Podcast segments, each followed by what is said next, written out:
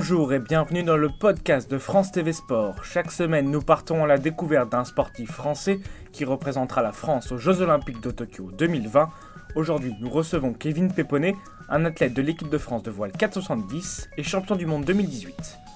Entre deux, c'est l'occasion d'en savoir plus sur le vécu d'un grand champion ou d'une grande championne. On va donc en savoir un peu plus sur Kevin, son parcours, sa personnalité et donc son histoire.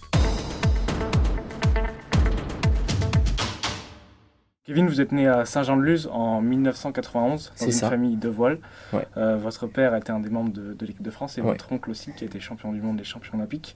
Euh, vous avez toujours baigné en fait dans la voile depuis tout petit. Ouais, c'est ça. euh, j'ai commencé la voile, j'ai débuté à mes six- avec mes 6 ans, je pense. euh, ouais. Et voilà, en fait, j'ai baigné depuis tout petit. Et c'est même. bah, c'est presque mes, mes parents qui ont choisi pour moi. Et, et à un moment, euh, il fallait se décider pour un sport. J'aimais bien faire des compétitions un peu dans tous les sports. Tennis, j'ai touché au tennis, j'ai touché au surf. euh, et à la voile, et puis, puis il fallait choisir un moment parce que ça faisait trop. Et puis, tout jeune, je pense qu'ils ont choisi pour moi et je suis parti dans, dans, dans la voile, quoi. Comme la plupart de ma famille. C'était pas un- une, euh, une contre-envie, on va dire, de, de- de partir en la voile pour vous? C'était quelque chose aussi que vous vouliez faire au-delà de, de vos parents? Ouais, euh, bah j'ai voilà, tout petit aussi, j'ai j'ai fait quelques croisières avec mes parents. euh, euh, j'ai tout de suite aimé euh, aimé le milieu marin. J'ai évolué que ce soit dans le surf ou dans la, dans la voile. J'ai voilà, baigné, euh, c'est le cas de le dire, dans le dans l'eau depuis tout petit. Et puis voilà, j'avais aussi les, les histoires de de mon père et de mon oncle, de- des histoires olympiques. J'étais bercé par ces histoires-là et, ça m'a donné envie de d'en faire.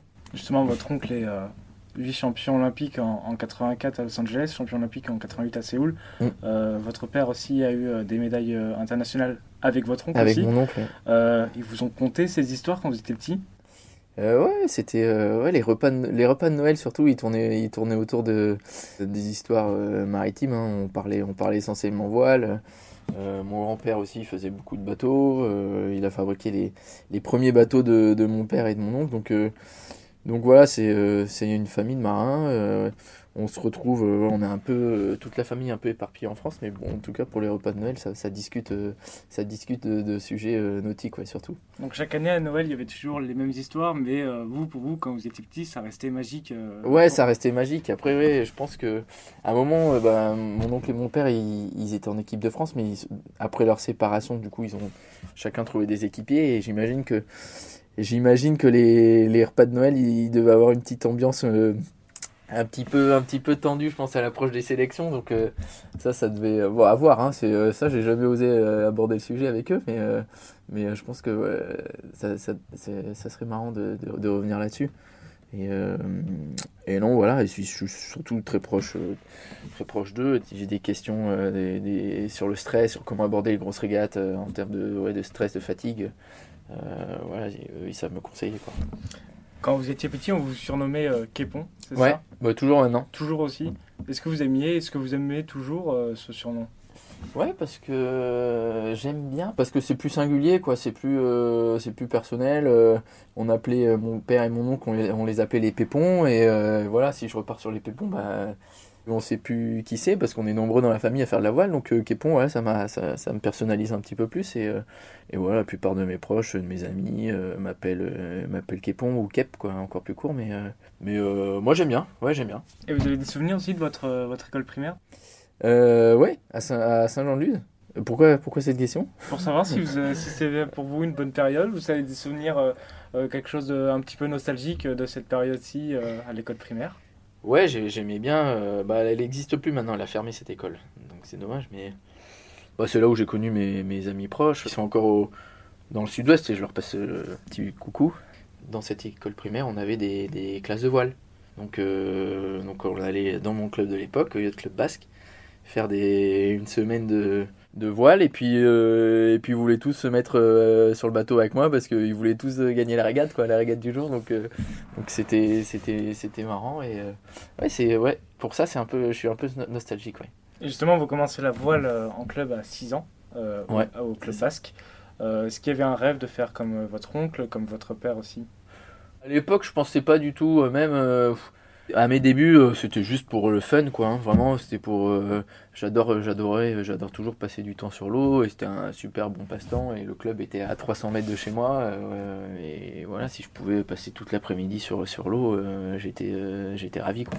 Et justement, après le premier stage, après les débuts, euh, c'était quoi les sensations euh, que vous aimiez quand vous étiez petit euh, Qu'est-ce que vous recherchiez quand vous étiez petit dans la voile?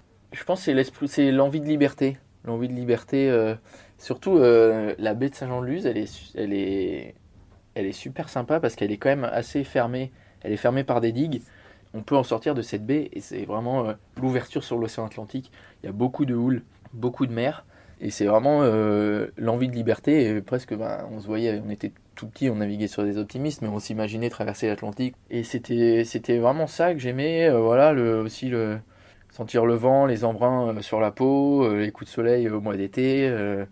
À l'époque, j'y pensais pas trop, mais être proche de, être proche de la nature et sans, sans trop polluer, quoi. C'est quand même un sport vert. Donc c'est ça un peu qui m'anime, enfin qui, me- qui me donne envie de continuer encore aujourd'hui à naviguer, quoi, sur les bateaux. Vous entrez au collège après, euh, après la primaire. Ce sont de, de bons souvenirs aussi, euh, cette, cette période? Ouais, bah oui, euh, bah on a, voilà, avec, euh, avec mes potes, on a fait, euh, on est passé dans l'école primaire, puis on, est, on a suivi le même collège. C'est Saint-Jean-de-Luz, c'est pas une très grosse ville, donc il y a deux collèges-lycées dans la, dans la région. euh, on s'est tous retrouvés quasiment au, au même, au même collège-lycée, et, et euh, de super souvenirs, euh, des enseignants que j'ai revus euh, récemment en plus. euh. Vous étiez quel genre d'élève? Est-ce que vous aviez euh, aussi des, des matières préférées et d'autres que vous aimiez pas? J'étais une petite, une petite tête quand même. J'avais un peu de facilité, même si je bossais quand même euh, pas mal, mais euh, j'ai toujours eu euh, un, esprit scientifique, une approche scientifique, et, et, ouais, je me suis vite orienté vers un bac S. Ce qui m'animait, ouais, les, les, les, les maths, physique, SVT, tout, tout, tout- toutes les matières scientifiques dispensées au collège, ça me, voilà, ça, ça me plaisait plus que, que le français et, et, euh, et la philo et, et compagnie.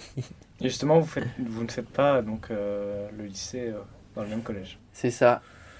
En fait, euh, bah, le nautisme dans le Pays Basque, c'est un peu compliqué. Voilà, les sports, euh, les sports culturels euh, du coin, c'est c'est quand même le, surf, le rugby, voire la pelote basque, mais, mais sûrement pas la voile. Et je voulais, je voulais un peu bah, creuser cette piste de la voile parce que vraiment j'aimais, je voulais en faire bah, si je pouvais tous les jours, ou en tout cas tous les week-ends. Bah, mes parents m'amenaient tous les week-ends sur les régates. hein. On sillonnait, on sillonnait la France pour naviguer sur tous les plans d'eau euh, possibles euh, et toutes les régates euh, à travers la France. Et euh, et il y a une section sport-études euh, assez connue qui, qui, qui était dispensée dans un, un lycée de La Rochelle, le lycée d'Auté. Donc là où j'ai fait, j'ai fait ma première et ma terminale là-bas. Et voilà, donc c'était un cycle aménagé. euh, pour, on était libérés les, les jeudis après-midi et vendredis après-midi, je crois, pour, pour, euh, pour naviguer. Donc voilà, c'est pour ça que j'ai choisi de quitter le Pays Basque et de et d'émigrer euh, en Pays Rochelais, quoi. À ce moment-là, donc première terminale, vous êtes uniquement concentré sur la voile, vous avez que ça en tête, ou il y a d'autres choses, un instrument, d'autres sports, euh, d'autres activités qui vous intéressent? Bah, essentiellement la, vo- la voile, mais euh, j'aime bien, j'ai toujours touché, touché à, à tous les sports. Et puis voilà, si on, on fait essentiellement de la voile, mais euh, dans, le cadre de notre préparation physique, on touche aussi à tous les sports. On fait de l'escalade, du tennis, euh, euh, on se fait des parties de foot avec les copains le week-end. Je suis un peu omnisport, quoi. Je- je- J'adore suivre l'actualité sportive, en tout cas, quelle qu'elle soit. Et... Mais là-bas, oui, en tout cas, j'ai bougé sur La Rochelle pour, pour essayer de creuser un peu cette piste de la voile et pourquoi pas en faire mon métier. Et vous suivez donc plusieurs sports, d'autres sports. Il y a des équipes que vous supportez, euh, des athlètes que vous euh, aimez beaucoup. Bah, je soutiens toujours le, Biarritz Olympique, même si depuis quelques années ils sont, euh, ils, voilà, ils traversent une passe un, petit peu compliquée. mais bon, voilà, ils sont, ils s'accrochent en Pro D2, donc donc c'est top pour eux. Après, voilà, j'aime bien suivre le tennis, les matchs, l'ATP. Et ouais, sur la, sur la Rochelle, voilà, donc euh, super équipe de rugby. euh, ouais, j'ai j'ai toujours aussi aimé suivre le, le rugby et et, euh, et en particulier le BO. donc, donc voilà, je m'y plais, je m'y plais. Pour revenir à la voile, vous devenez assez vite performant, vous devenez champion d'Europe junior et vice-champion du monde junior en 470 en C'est 2011. ça. Euh, Qu'est-ce que vous ressentez à ce moment-là sur vos, premières, vos premiers podiums internationaux? Qu'est-ce qu'on ressent on se dit qu'on touche du doigt un peu, bah, c'est les débuts. Quoi. déjà, le, fait de, monter sur la, boîte, comme on dit, d'un podium international junior, c'est déjà des bons débuts et que tous les bons, les, super euh, talentueux et bons sportifs euh, euh, seniors sont passés par là. Donc je dis que bah, peut-être qu'on tient, on tient quelque chose et qu'on marche sur leur trace. Quoi. Donc, donc voilà, on se dit bah, c'est peut-être c'est peut-être des, des, bons débuts et qu'il faut continuer. donc on a continué ensemble jusqu'en jusqu'en 2014, il me semble, avec Julien Lebrun. et on a essayé de perfer sur des sur les, les, épreuves seniors et on a eu quelques difficultés, mais en tout cas à passer ce cap-là entre le junior, euh, entre les épreuves juniors et les épreuves seniors, il y avait quand même un, bon fossé. Et c'est pour ça euh, aussi que en 2014 vous stoppez votre collaboration et vous avez envie de, de découvrir euh, d'autres supports, d'autres navigations et vous partez voir un petit peu ailleurs aussi.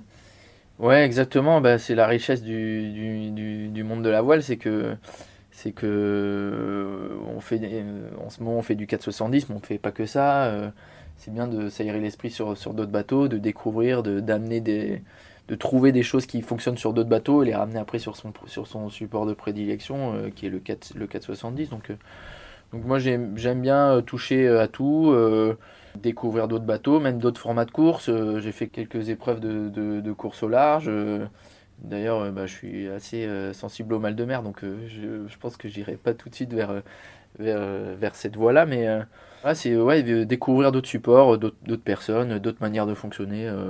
J'en ai envie de, de, voir ailleurs. Quoi. Vous avez un mal de mer quand vous partez vraiment au large? Ouais. Ouais, on a un mal de mer.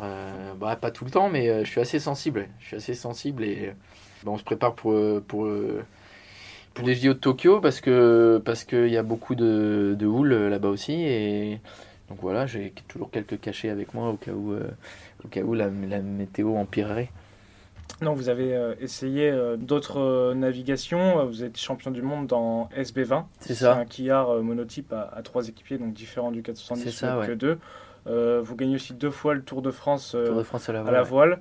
Est-ce qu'il y a des dilemmes qui s'installent dans votre tête sur dans quelle euh, navigation partir, sur quel bateau choisir, quelle euh, discipline? Non, je pense que c'est vachement, c'est très complémentaire euh, de, de, de, trouver d'autres, d'autres manières de fonctionner. ça t'enrichit au niveau de, bah, au niveau de ta carrière. Et par contre, j'ai pas du tout hésité sur le fait de percer en tout cas dans la voile olympique parce que les jeux, c'est, autre chose. Je pense que c'est, euh, un podium au jeu, c'est arriver sur le toit du monde, c'est toucher du doigt, euh, euh, c'est une consécration. Donc j'espère que ça sera un moment super émouvant que, que j'espère vivre. Quoi. Le fait de toucher à tout un petit peu au niveau de la voile, ça vous reflète dans la vie quotidienne? Vous aimez tout, tout expérimenter, aller voir vraiment plein d'activités? Euh, Oui, oui, après on peut pas tout faire. Hein. mais bon, voilà, je suis pas, on n'est pas en tout cas cloisonné dans une seule activité avec Jérémy, en tout cas, on est, on s'est mis d'accord que sur le fait que faire que ça, ben c'est bien, mais à un moment, euh, voilà, il faut arriver avec de la fraîcheur, avec plus d'envie que les que les concurrents. Euh, de, de, revenir sur le bateau et de, et, de, et de bien performer pour gagner. Quoi. Et je pense que cette, cette envie, en tout cas, euh, elle joue un grand rôle dans, dans la performance. donc voilà, nous, on a, on a cette stratégie-là et, et moi, je m'y plais, quoi. Je m'y plais dedans. Justement, sur, euh, sur vos comptes Instagram, par exemple, respectifs, on vous voit euh, faire du vélo, aller au sport d'hiver, ça contribue à, cette, euh, à cette, ce développement de l'envie de, de, toujours aussi changer, de ne pas avoir une routine et de pouvoir vraiment s'aérer? Ouais, c'est ça, voilà, avec de la fraîcheur mentale. Après, il faut fixer les limites. Hein. L'an dernier, du coup, on a fait le bilan qu'on n'avait peut-être pas assez navigué, qu'on a eu quelques blessures, quelques, quelques problèmes personnels qui, ont fait qu'on a dû on a, annulé quelques entraînements et que au final au bilan de la saison bah, on n'a pas tant navigué que ça et qu'on a peut-être quelques retards sur, des, sur certains concurrents et cette année on va, on va vraiment tout donner euh, ben, voilà, pour décrocher cette fameuse breloque et, euh, et, surtout pas, enfin, ne pas avoir de regrets quoi. Je veux surtout voilà, ne pas arriver avec des, enfin, ne pas repartir de, de Tokyo avec des regrets donc il euh, faut fixer ses limites de, de toucher à tout, s'aérer l'esprit et puis, et puis le travail, le travail et le travail. Vous avez aussi, par le fait d'avoir euh, navigué sur d'autres supports, renoncé à une préparation olympique pour 2016. Pourquoi? Donc quand j'ai arrêté, euh, ma collaboration avec Julien Lebrun, c'était plus pour des soucis scolaires. Quoi. Il fallait, fallait qu'on avance sur nos, projets scolaires. Et, et donc, on a décidé d'arrêter. mais ça me manquait assez vite. Donc, j'ai cherché un équipier dans, quasiment dans la, foulée, six mois après. donc, j'étais un, je faisais petit casting d'équipier. Euh, j'étais reparti avec, euh, avec quelqu'un et puis ça s'est pas fait. Et après, bah, j'ai eu d'autres opportunités de, de, navigation, du SB20, euh, le Tour de France à la voile, ça pendant, pendant 4 ans. Et puis après, bah, il y a d'autres choses qui se sont proposées à moi et, qui m'ont amené là où je suis aujourd'hui. Et en parallèle, vous avez été étudiant, ingénieur en sciences et génie, des matériaux, comme Armel Lecléache. Comme Armel, oui.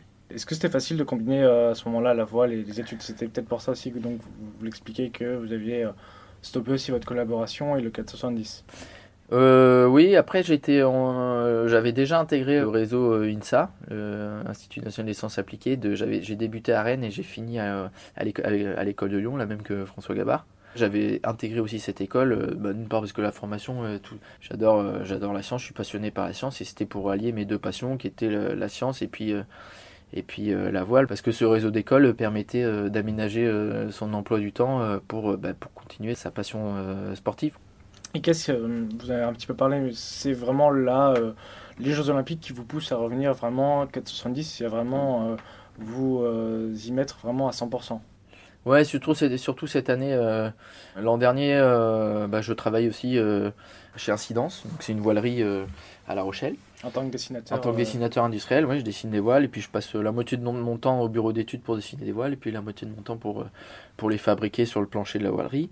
Euh, j'ai signé une convention d'insertion professionnelle, donc c'est un, aménagement d'emploi. C'est vachement formateur parce que ça reste dans le milieu du, nautisme, donc fabriquer une voile, je ne savais pas du tout avant de débuter cette, cet emploi, je ne savais pas fabriquer une voile, quoi, comment c'était fait. donc je vois que c'est quand même assez, assez complexe et c'est super formateur. Euh, après, euh, bah, je sais plus, je parle beaucoup. Mais Qu'est-ce qui vous a poussé à revenir sur le 470 ça vraiment euh, bah, C'est ouais, cette envie, euh, les, les, jeux, quoi. Vraiment les jeux, le fait que bah, la rareté de l'événement, bon, j'arrête pas de le dire, mais c'est tous les 4 ans, quoi. C'est comme une Coupe du Monde de, football. voilà, tous les spots sont, sont, fixés sur toi pendant 2-3 pendant deux, deux, trois semaines la rareté de l'événement, le partage euh, qu'on peut avoir avec les autres sportifs. Euh, ça, je ne l'ai pas vécu, mais Jérémy, euh, voilà, Jérémy m'en parle, on parle pas tous les jours, mais presque sur, sur le partage qu'il a voilà, avec les autres sportifs. puis le fait, voilà, la rareté de l'événement fait que c'est aussi un. Je pense que ça va amener un petit stress supplémentaire qu'il va falloir gérer voilà, les cinq anneaux olympiques, je pense que c'est quelque chose qui me fait rêver. En tout cas, depuis, voilà, depuis, depuis que mes, mon oncle et mon, et mon père me content ces histoires au, repas de Noël. Et en 2017, donc, euh, vous formez euh, votre duo avec Jérémy. Ouais. Euh, comment est-ce qu'est né ce duo? Il est né de bah, que Jérémy a arrêté, en fait, un peu le même la même chose que j'ai vécu avec mon ancien équipier. Il cessait sa collaboration avec, avec son ancien barreur, avec qui il a fait les Jeux de Rio. Euh, il cherchait quelqu'un parce qu'il n'avait pas envie d'arrêter, donc il cherchait un barreur. Et il a essayé euh, deux trois barreurs différents, et puis voilà, j'ai touché le jackpot, quoi. Donc euh, ça on s'est super bien entendu. Déjà, en fait, on naviguait l'un contre l'autre, on était adversaires avant d'être partenaires. Et on a fait une régate, une régate test, et puis ça a super bien collé. ça faisait 4 ans que j'en avais pas fait. Et, j'avais des tout petits restes, mais il m'a quand même super bien encadré. Euh, et on a fait un top 10 déjà dès la première régate.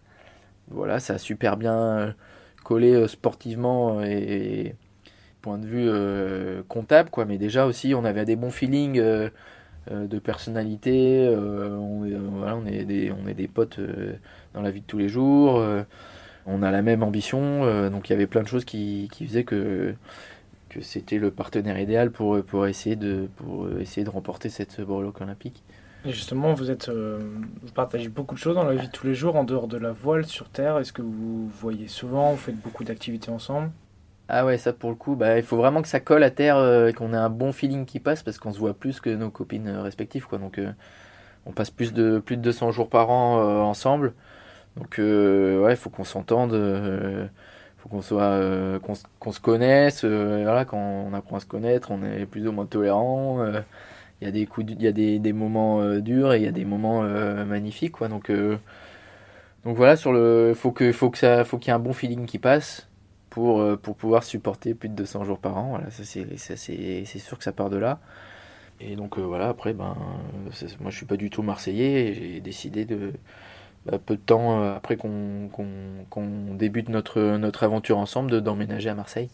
200 jours, il y, a des, des moments de friction, il y a des moments euh, très hauts, il y a des moments. Comment ça se passe sur, euh, sur une année comme ça, avec un coéquipier Comment est-ce qu'on est qu'on fonctionne à deux sur l'eau et en dehors? Comment on fonctionne bah, On est bien entouré aussi. Hein. On a un préparateur mental, une préparatrice mentale, et on a un préparateur physique. Enfin, on a un super staff. On a un, coach en or aussi euh, qui a fait plusieurs préparations olympiques, Philippe Mourniac. Voilà, je le salue. Donc voilà, on est bien entouré, euh, mais bon voilà, après ça part déjà de si on, euh, a un bon feeling, il ben, faut, supporter. Hein, voilà, c'est, comme une, sa partenaire dans la vie de tous les jours. faut, on l'a choisi si elle nous plaît, ben voilà, si, c'est, c'est exactement la même histoire. Euh, faut, que ça, faut que ça le fasse, faut que ça le fasse pour. Euh, ouais, c'est un couple, c'est voilà, c'est un, second couple. Et justement, euh, ça fonctionne plutôt bien parce qu'un an après votre, vos débuts, vous êtes champion du monde de 2018. c'est la première fois que vous, que vous atteignez un tel niveau. Il se passe quoi dans votre tête? Il se passe qu'on s'y attendait pas du tout. Enfin, moi, pas, mais vraiment pas du tout. Il, faut, il fallait finir dans les huit premières nations à ce championnat du monde-là et donc qui permettait de qualifier le 4-7 français aux, Jeux Olympiques. Donc l'objectif c'était de finir dans les 8 premiers. Ça c'était l'objectif euh, écrit euh, dans nos têtes, euh, intégré, imprimé, voilà, gravé dans nos têtes. Et, donc, la veille de, cette fameuse médaille race, donc c'est la dernière course du, du, championnat qui réunit les 10 premiers et qui compte double. La veille de cette régate-là, on est sûr de ne pas finir au-delà de la sixième place. Donc l'objectif, il est, il est rempli. On était troisième, je crois, avant le départ de cette dernière course. Donc euh, je pense qu'on y va euh, voilà, avec l'objectif rempli, euh, sans pression. Et la course se fait réellement, voilà, de la course, je suis tellement dedans que j'ai pas, pas de beaucoup de souvenirs. Enfin, en tout cas, je suis dans ma course. Et par contre, le, dernier, le tout dernier bord avant, de, franchir la ligne d'arrivée, je regarde derrière, je compte un peu. Euh, on avait sur le bateau, on écrivait euh, le scénario pour euh, pouvoir savoir quelle médaille on pouvait remporter. Et, voilà, je me retourne, je regarde, je, dis à Jérémy, ben, ah, là ça sent bon quoi. Là, tu vas pas me croire, mais là ça sent bon. Et Jérémy il était focus encore pour franchir la ligne, et puis on franchit la ligne. On se regarde et là on sait que on voit le coach qui, qui a déjà le bras en l'air. Donc là on sait qu'en tout cas on savait qu'on avait une médaille. Euh, et, après, on a tout de suite euh, compris que c'était euh, la plus belle des médailles. Quoi. Bah, là, on saute dans les bras. puis en plus, il y avait des gradins. Les, ces courses-là, elles, elles ont l'avantage d'être plus près du public. Donc il y avait les gradins, il y avait tous les supporters français. Et puis les autres, nos copains de l'équipe de France qui étaient dans les gradins. là, ça partait en haut là et la Marseillaise qui retentissait. Donc ouais, voilà, enfin, c'est des super moments et partagés avec, le coach aussi. Euh, ouais, j'en garde des super souvenirs, quoi. C'est un, un, titre de plus dans l'armoire dans aussi euh, des Péponés. Et comment on fait un titre chez les Péponés Comment on fait un titre euh, Bon, en fait, euh, celui-là, on l'a pas fêté. Hein, on l'a pas fêté. Et on, on, aurait dû le fêter, quoi. On l'a fêté sagement, mais par contre, voilà, j'ai tout de suite, j'ai reçu l'appel de, de mon père et, de mon oncle, et mon oncle qui me disait, je crois qu'il a gagné un seul titre de champion du monde. Il avait gagné à l'âge de 27, de 27 ans, et j'avais aussi 27 ans l'an dernier quand j'ai gagné avec Jérémy. Et ce mondial avait lieu aussi deux ans avant les Jeux qu'il a remporté. Donc il est en train de me dire que, que, c'est écrit et que les prochains Jeux, euh, enfin que ça va... Voilà, ça va, c'était 30 euh, ans, je crois, 30 euh, ans, 30 ans après, quoi. Il est en train de me dire que bah, voilà, l'histoire va se répéter 30 ans après. Les Jeux, ils sont pour vous, quoi, les gars. Donc... Donc ça, ça m'a fait, ça fait super plaisir. Et puis mon père, ben voilà, mon père aussi qui j'ai eu tout de suite après la course et que, c'est lui qui m'a mis le pied à l'étrier. Donc, Donc il était super content, il s'était arrêté, euh, il avait mis l'écran géant dans le, au boulot, euh, tout le monde s'était arrêté de bosser pour voir la, cette course finale. Donc, euh, donc euh, ouais, des super souvenirs euh, que j'espère que euh, qu'on revivra euh, c'est l'été prochain. Quoi. Et justement, après votre oncle en 84 et 88, vous allez participer à vos, à vos premiers jeux à Tokyo. Euh, Qu'est-ce que cela, ça, ça représente quoi pour vous, euh, euh, ces jeux? Euh, bah voilà, c'est une histoire de, de famille. Moi, je vraiment, euh, j'ai pas envie de, de trop qu'on qu'on me dise. Enfin, oui, à la, à la fois pour, euh, pour être prêt, je pense à, à la pression, à la pression médiatique qu'on me conseille un peu, mais j'ai envie de vivre un peu mon expérience. euh, voilà, la vivre, euh, la, vivre comme j'ai envie de la vivre et de. J'ai pas envie qu'on me qu'on me, qu'on me raconte en détail les jeux, au point d'être peut-être un peu déçu quand j'y serai. Voilà, je, je me fais pas trop de... En tout cas, je me suis pas encore trop projeté euh, à l'été prochain, euh, si ce n'est juste pour euh, au niveau performance. Bah là, on a repris, on a repris notre, saison d'entraînement qui est du coup qui va être assez riche. Et on a un bon plan d'attaque, donc on, est, on est la tête dans le guidon là, à, essayer de, bah, d'aller chercher ce- cette plus belle breloque. Et donc euh, bah, voilà, on a, on a beaucoup beaucoup de boulot. J'ai aussi vu que vous parliez cinq langues français, Ouais. anglais, espagnol, portugais et basque. Est-ce que vous pouvez ouais. me, me dire votre objectif dans à Tokyo dans, dans ces cinq langues? Bah, winning the game, euh, ganar los eh, Juegos Olímpicos. En portugais, ça donnait quoi? Euh, euh, Ganar o- os Jogos Olímpicos. Euh, basque, alors là, basque, euh, euh, je sais la base, me présenter, euh, dire d'où je viens, euh, voilà. Euh, je saurais pas dire. Et en français Et ben, remporter les Jeux Olympiques euh, 2020. Merci de nous avoir rendu euh, visite, Kevin. C'est un plaisir de, de faire cet entre-deux avec vous. Puis on vous souhaite bonne chance pour Tokyo. Ben, merci. À Merci bientôt. vous. À bientôt. Merci d'avoir écouté ce podcast. On vous donne rendez-vous sur notre site pour toute l'actualité des Jeux Olympiques de Tokyo 2020. À bientôt.